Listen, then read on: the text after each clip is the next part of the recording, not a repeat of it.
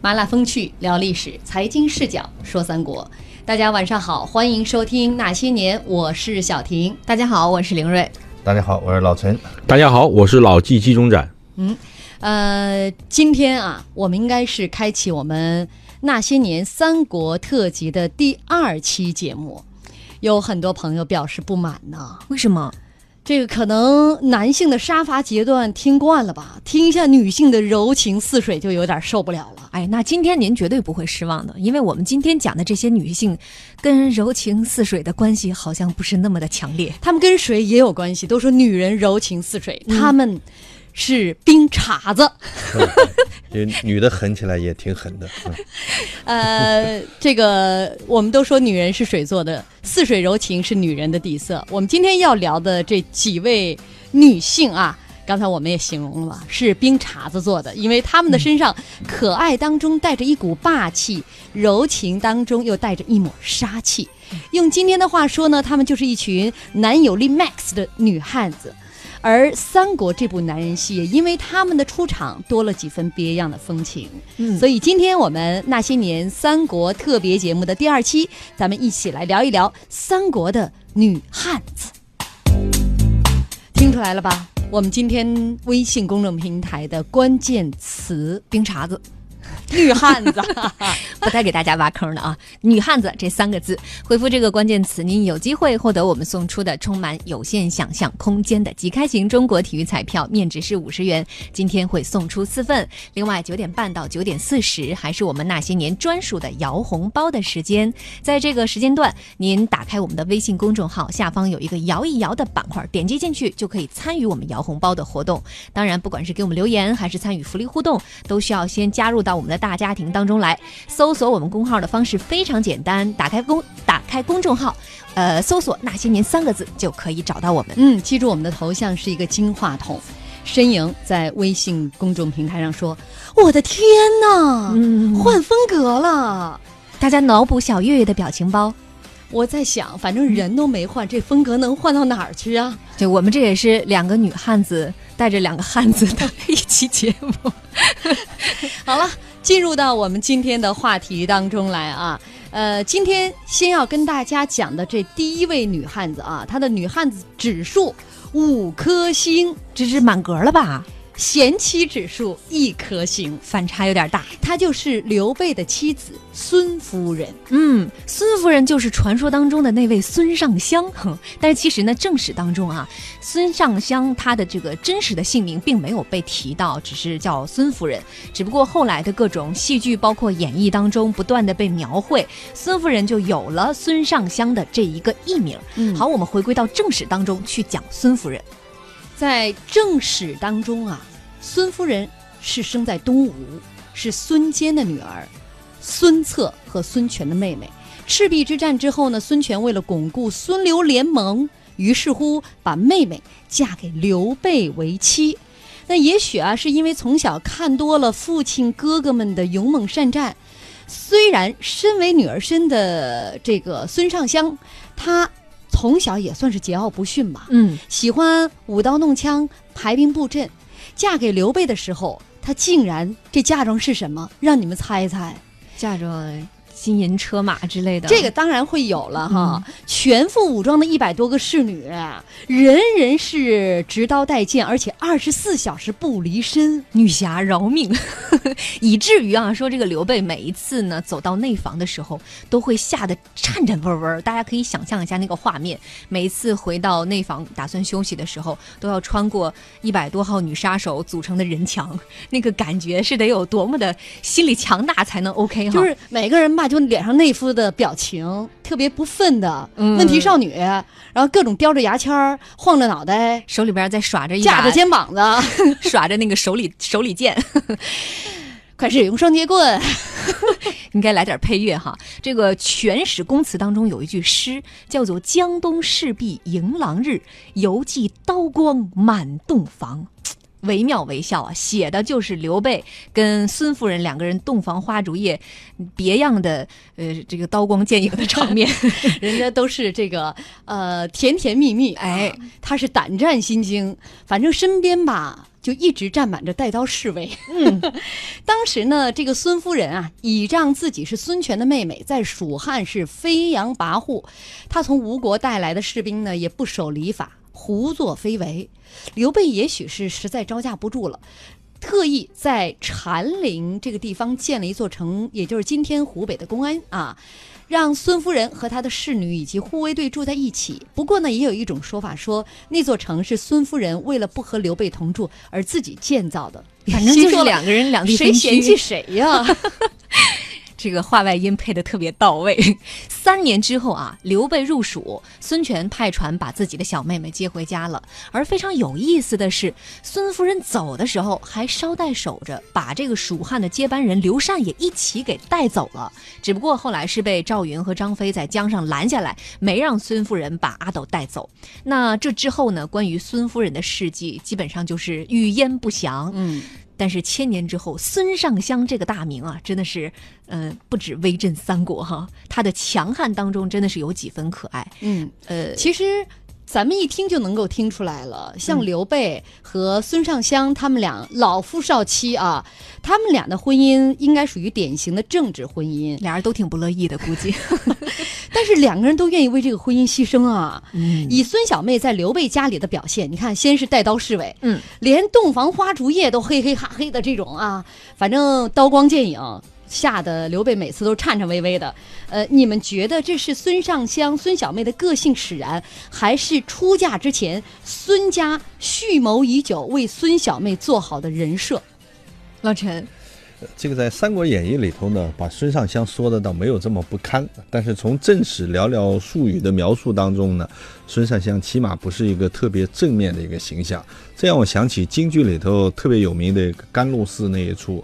其实孙尚香和刘备的结合呢，本质上并不是他们二人自己的，背后还有一个孙权或者说江东的一些上层建筑势力的一个推动。所以那甘露寺里头那个乔玄劝孙权的第一句就“劝千岁杀字休出口，老臣与主说从头”，就说明了其实呢，孙权把他的那个妹妹选择和刘备联姻呢，是背后有想法的。但是呢，在他的一些诉求可能没太达到的时候，或者说用这个诱饵过来是要是要杀刘备的。那么从这个角度来看的话，这两人的这个婚姻显然是存在问题的。而且从我们刚才看的提到的，就正史当中。这个是正史里头确实也提到的，就是他在专门在这个另外一个地方建了一个城。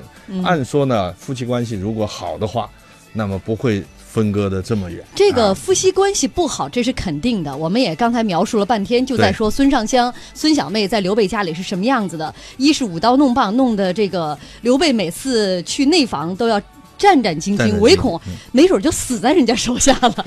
另外呢，就是他也放纵自己手下的士兵啊，呃，挺跋扈的。所以我刚才的问题是：孙小妹是个性使然，从小就桀骜不驯，还是孙家专门为了她在刘备身边而让她做成这样的，就提前做好了这样的人设？我觉得这两方面呢都有这个因素，一个是本身。如果说她个性相对是一个柔媚的女子的话，柔柔婉的女子的话，她不会带一百多个带刀带剑的这个侍女。那怎么不可能呢？有可能孙权还想保护他自己的妹妹呢。呃，问题是这个，他让这一百多个侍女都是在内房里头伺候啊。如果是要保护的话，不一定是在内房里伺候嘛。那么因为我觉得，得作作为一个女孩子，危险无处不在。这个老这个解一下那女生的危险。孙孙尚香这样的女生啊，她本身她出身在这个家庭里面，她就肯定是一个虎妹或者虎女。嗯，她绝对不是一个柔柔弱弱的、温温柔柔的这么一个女生。她的做对标是谁啊？她这两个大哥，那全是虎将啊。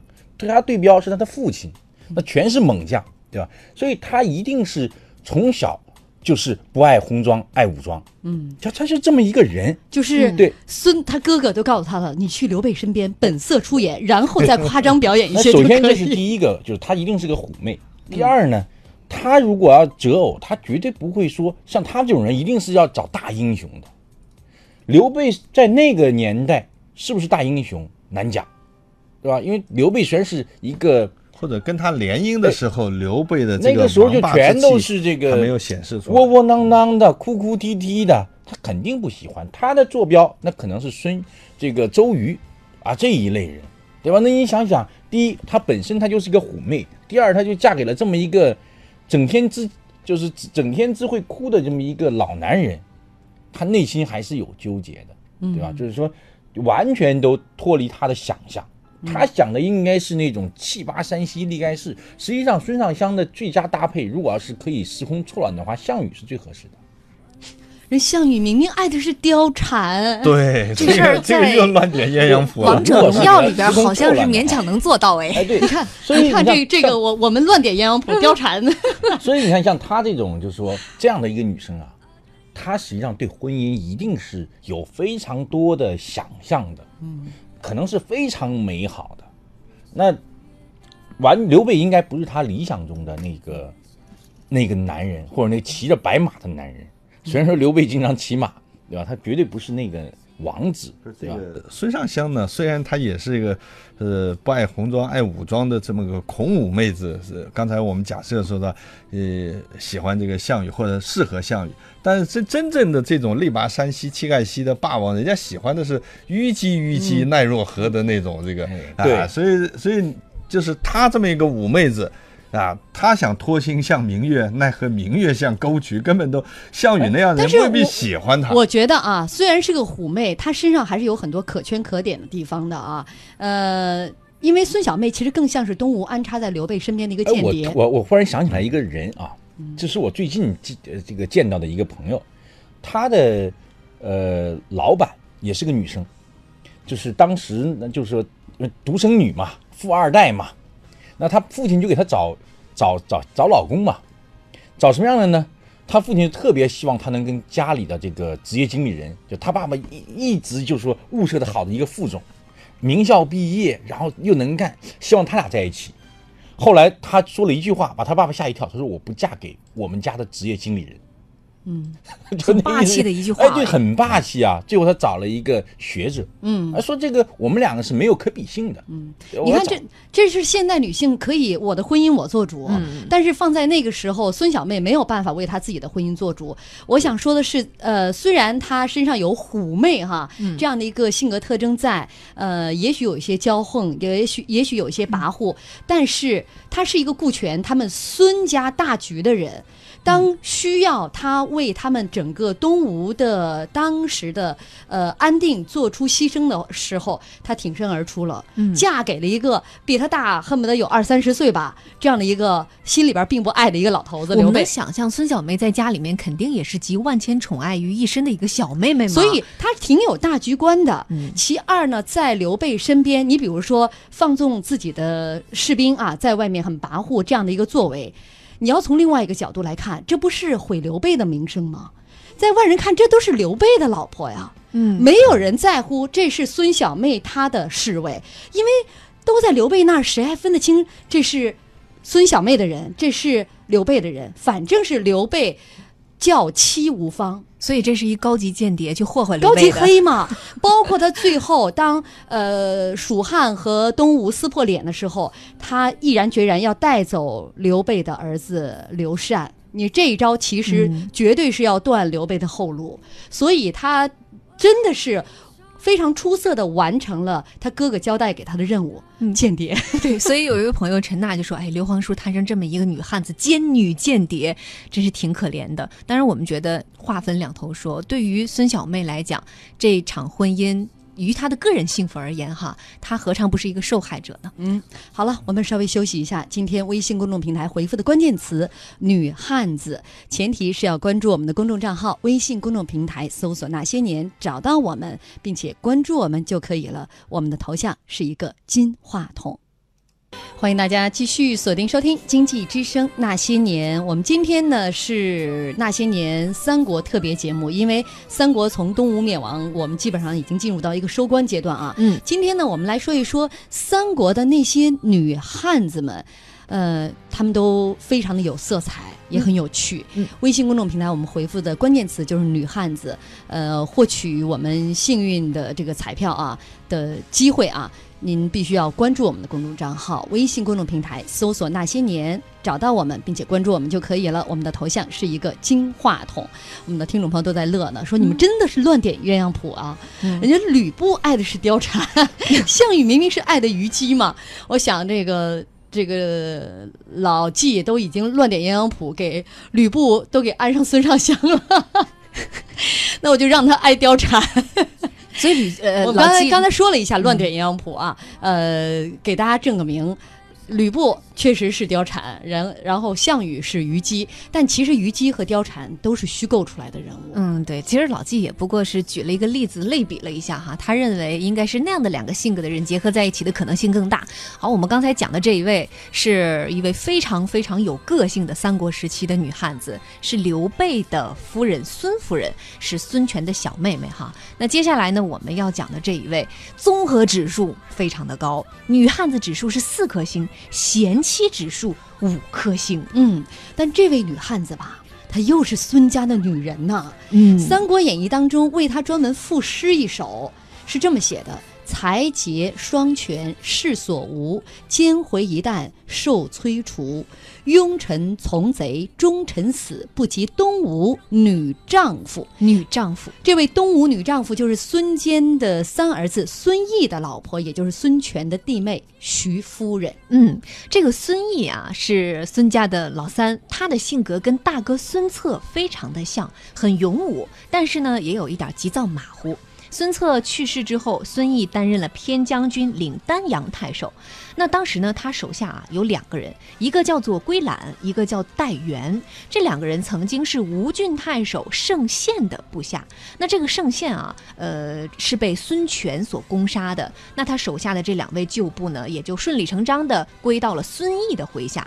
但是这两位啊，他们心中是念及着旧主，一直在暗中等待着机会，看看能不能给自己原来的主子报仇，就是想杀掉孙毅。嗯，那孙毅身边还有另外一个人，呃，是一位随随从，叫做边红。他曾经被孙毅多次殴打，所以一直怀恨在心。于是这三个对孙毅都怀恨在心的人就勾结在了一起，伺机要谋杀孙毅。嗯，有一天呢，孙毅大宴宾客，结果呢，就就在这个宴会结束的时候啊，他送客人回来，没有一丝防备的情况下，被他的一个随从当场杀死。这个随从呢，犯事之后啊，就跑了。跑到山里边去了，徐夫人重金悬赏，当天晚上就把他给抓获了。嗯其实啊，关于这个凶手，徐夫人心里很有谱，觉得哈，她就知道这个凶手背后其实是有幕后指使的。而这两位主谋呢，一位就是归兰，一位就是戴元。他知道是这两个人，嗯但是这两个人先下手为强啊，找个借口就把这个凶手给灭口了。那呃归懒和戴元他们两个继续逍遥法外，而这个归懒还特别过分，呃，程氏住进了孙毅的府里，霸占了孙毅的姬妾和侍从，并且想强娶徐夫人。嗯，那我们再来看看徐夫人她是如何应对这眼前的一切哈。